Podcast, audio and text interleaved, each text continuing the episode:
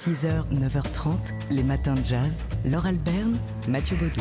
Après avoir écouté la musique espagnole euh, d'Andrea Motis, on va se plonger dans le cinéma espagnol, la quintessence même du cinéma espagnol de Pedro Almodovar, euh, qui est à l'honneur à Paris, au Champeau, à l'espace Jacques Tati. Pour une grande rétrospective, préparez euh, vos lunettes, votre collier.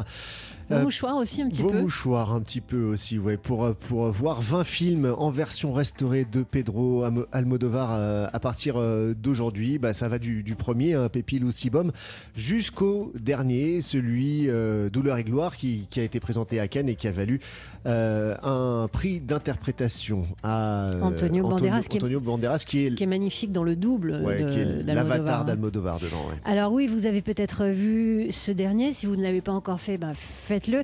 Et puis allez voir donc tous les autres, tous les précédents. Alors là, on essayait de, de voir le- lequel était notre préféré. Femme au bord de la crise de nerfs euh, avec Carmen Mawa, euh, Attache-moi, euh, Talon aiguille. C'est celui-là le vôtre. hein. Miguel Bosé, je crois que c'est- peut-être pas mon préféré, mais en tout cas c'est celui qui, selon moi, est la quintessence du cinéma d'Almodovar et qui mêle tout, qui mêle le lyrisme, la- l'amour de la musique, l'amour du kitsch, la drôlerie, euh, l'émotion, avec avec des acteurs magnifiques, avec Marissa Paredes aussi.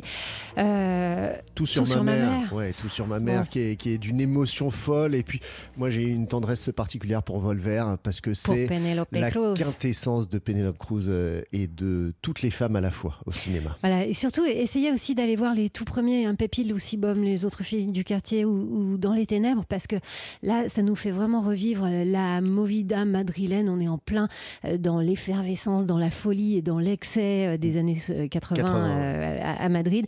C'est complètement fou et on comprend, euh, on comprend mieux ce qu'est devenu Almodovar quand on sait qu'il a vécu tout ça. Enfin bref, c'est au cinéma Le Champon, Espace Jacques Tati, tout ou presque sur Pedro Almodovar, une belle rétrospective à ne pas rater. 6h, 9h30, les matins de jazz.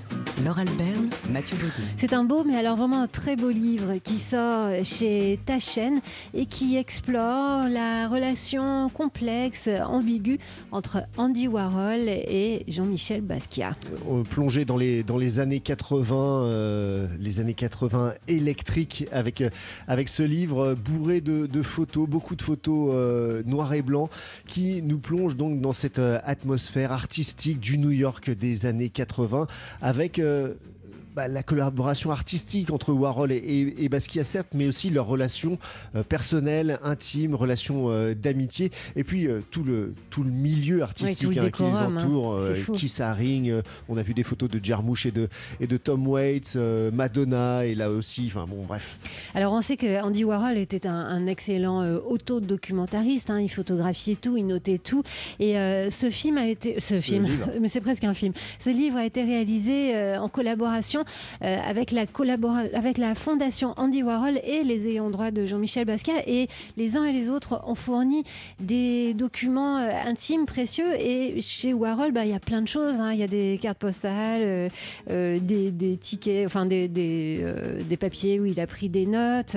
Il y a de, de la correspondance et aussi des polaroids et des photos qu'il a faites de Jean-Michel Basquiat. On les voit souvent ensemble, mais on voit aussi euh, Basquiat par Warhol. Et ça en dit long hein, sur cette relation euh, qui est euh, mêlée de- d'admiration et de jalousie. aussi. Ouais, et puis ce qui marque, c'est la jeunesse euh, flamboyante de Jean-Michel Basquiat et bah, Andy Warhol, plus vieillissant, et qui reste fasciné par justement la jeunesse de Basquiat. Et toute cette énergie folle qui traverse le livre, il est vraiment très très beau, essentiellement en noir et blanc, à part pour la reproduction de cer- certaines œuvres de Basquiat.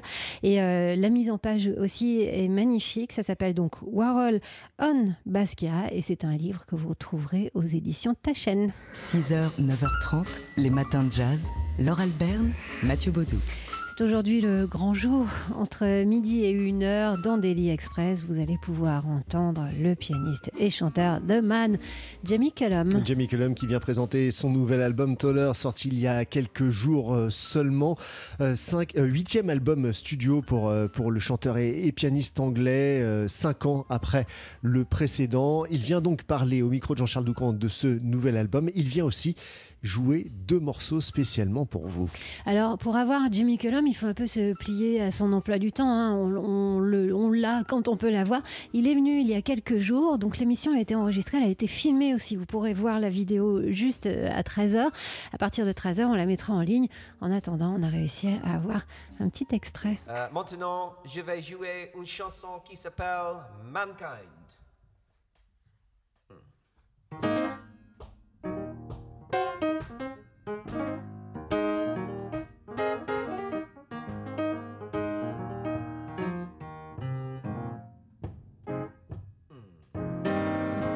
The ghost has left the room and the music's gotten bad. The party's feeling rotten. Was that the best we've ever had? Sometimes the thoughts in my head, yeah, they terrify me. When you understand the radical and the pure simplicity, singing goodbye to patience. Farewell to dreams, so long to sacred. It's as painful as it seems. Still, I won't ride off. No, I won't ride off. No, I won't ride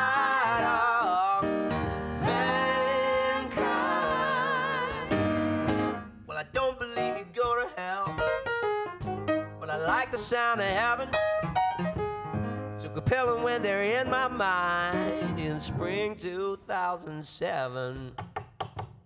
Well, the message came through loud and clear, so hung up the phone. Didn't bring me any peace, my love, but I did not feel alone. Singing goodbye to patience,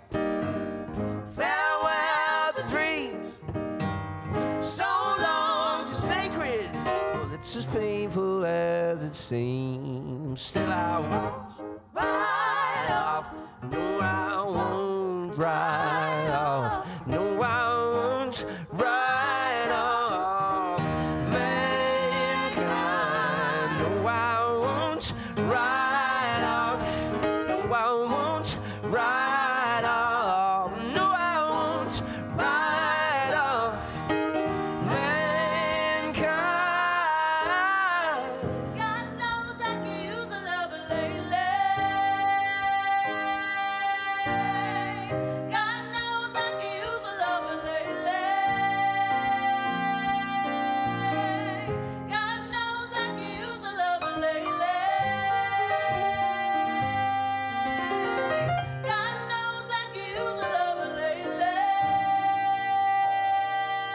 Still, I won't ride off. No, I won't ride off. No, I won't ride off. Mankind.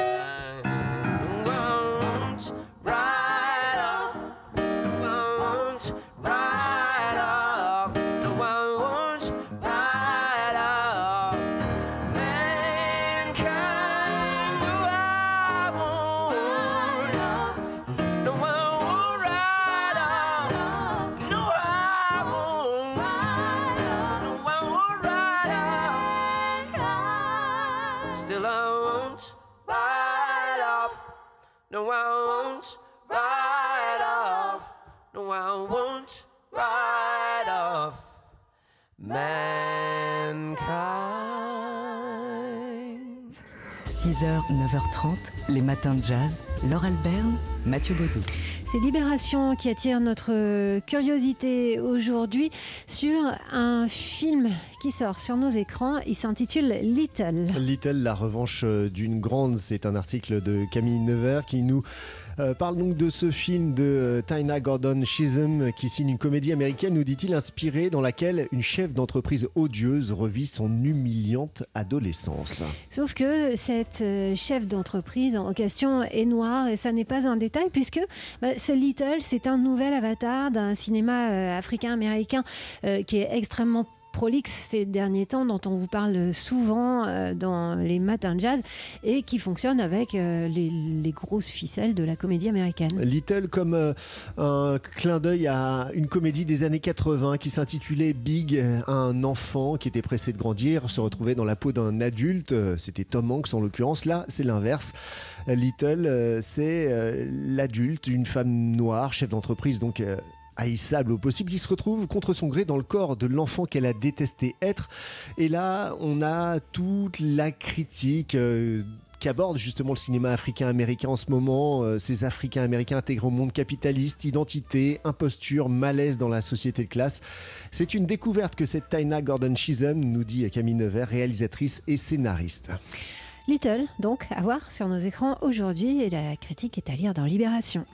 Les matins de jazz.